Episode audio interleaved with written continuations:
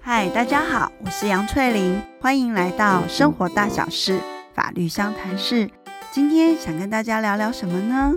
前不久的时候，有一个朋友来问我，律师啊，我在网络上呢下单买了一个东西，我跟卖家呢决定交货的方式是寄到 Seven 的门市店，然后货到付款取件。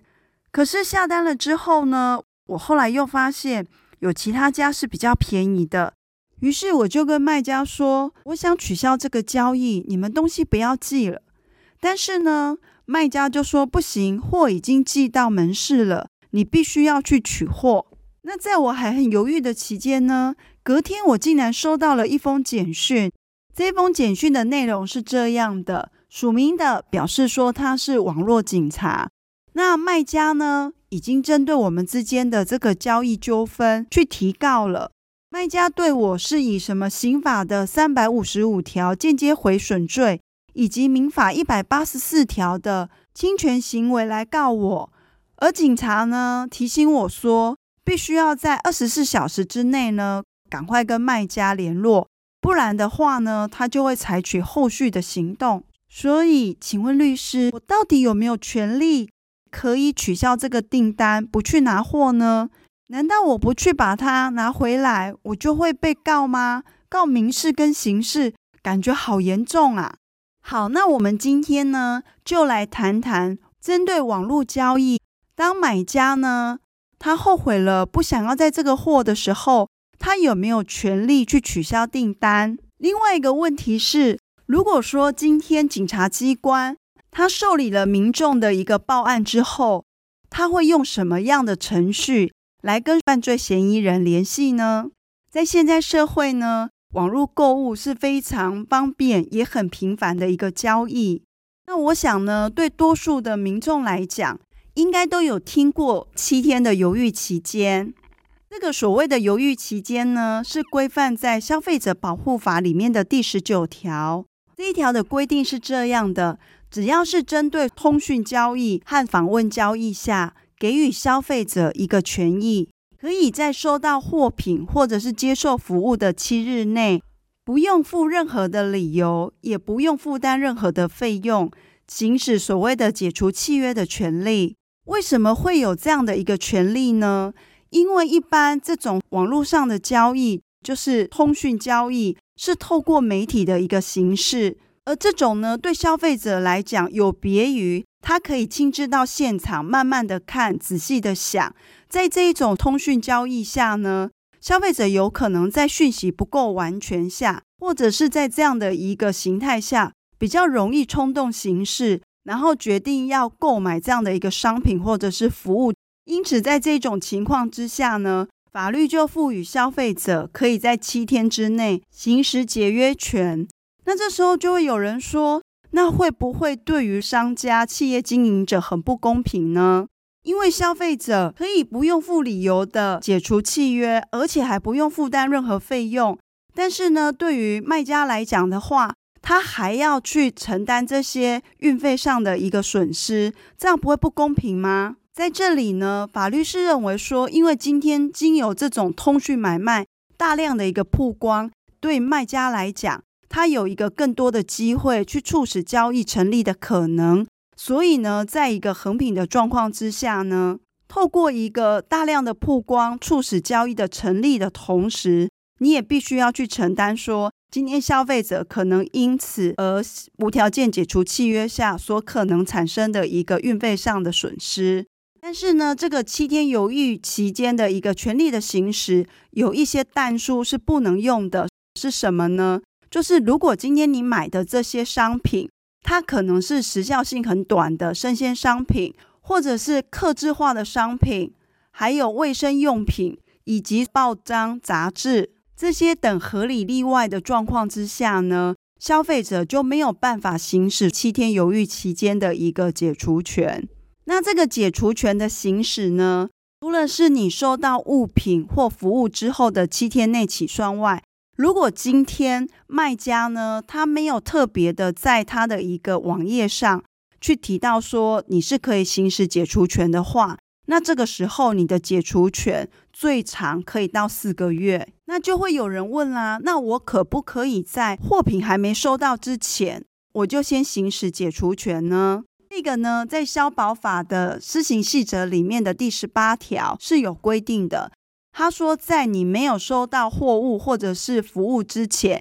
你也是可以行使解除权的。所以今天呢，前面那一个朋友他问我的，他在下单之后，那货品还没有送出之前呢，他就已经通知卖家说他想要取消订单，而且呢，再加上他买的这个商品并不是客制化商品或者是什么生鲜商品，它就是可以适用，所以它是可以行使解除权，而他行使解除权的期间。就是消保法施行细则里面第十八条提到的，在还没有收到货物之前，他就行使了解除权。当他已经行使解除权了，可是卖家呢，还是把物品送到门市，那他行使解除权之后，他当然可以不用去取货，这个部分呢是没有问题的。而他在简讯中呢，对方去提到说，他这样的行为。构成刑法三百五十五条的间接毁损罪的部分，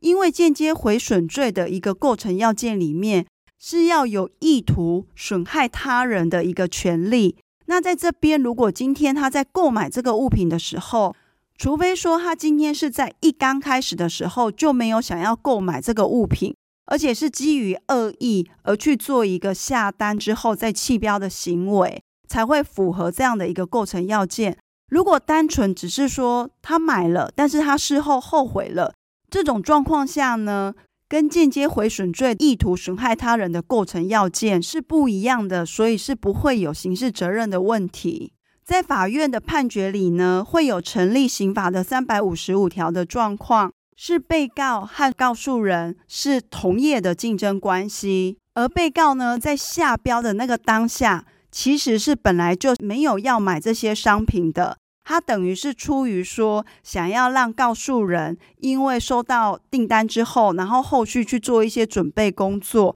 那之后再经由他的一个弃标，来让他白忙一场，而产生一些的人事上成本支出以及运费的支出，这种状况之下，才比较有可能成立间接毁损罪。不然，在法院的一个实务上，也曾经出现有一个买家呢，他针对一间商店。那去下标了两百次，但是后来呢，不是弃标，就是货到付款不在期限之内呢去取件，而导致退货，导致于卖家有产生很多运费上的损失以及人事上的成本。那最后去对他提告这个刑法的间接毁损罪，但是检察官认为说，因为这些货品呢，最后也是退回去给卖家，卖家之后还是可以卖给别人，所以并没有产生经济上的损失。因此呢，认为这个罪是不成立的。所以，如果是单纯的下标之后，因为不喜欢了，或发现说有其他更便宜的可以买的时候，这个要被成立间接毁损罪，还是有一定的难度在。好，那第二个问题是，当时他有说他有收到署名是网络警察传给他的一个简讯，这个简讯的内容本身是有问题的。是诈骗集团所发出来的成分是相当的高，那这个部分我们会另外再做一个说明。那为什么会说它诈骗的成分是很高的？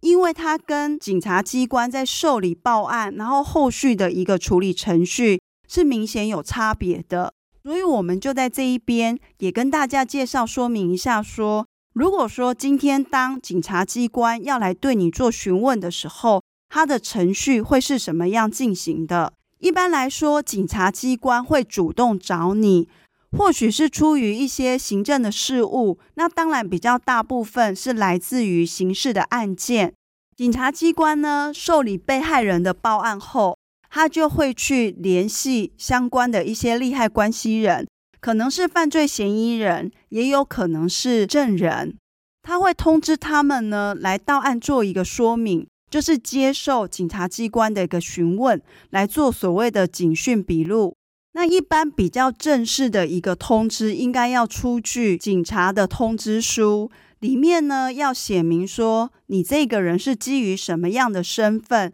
那在何时要到何地来接受警察询问？是有时候呢，警察机关会为了要方便行事，他不会去用书面的一个方式，他可能用打电话通知你，跟你说你今天是基于什么样的事件，必要在什么样的时间到警察局来做一个询问笔录。那通常呢，一般人他如果接到这样的一个电话的时候，因为现在诈骗实在太猖獗了，有时候甚至会怀疑说，这个是不是假警察真诈骗？那你其实可以去留意到说，今天并没有要你去做一些转账或者是汇款的动作，而且同时刚好你最近周遭也是有发生一些事情的时候，那警察的一个电话通知，它真实性就会相较比较高。如果你还是不放心的话，你甚至可以在挂完电话之后去做一个。回拨他那个警察局的电话，然后再去做一个 double check。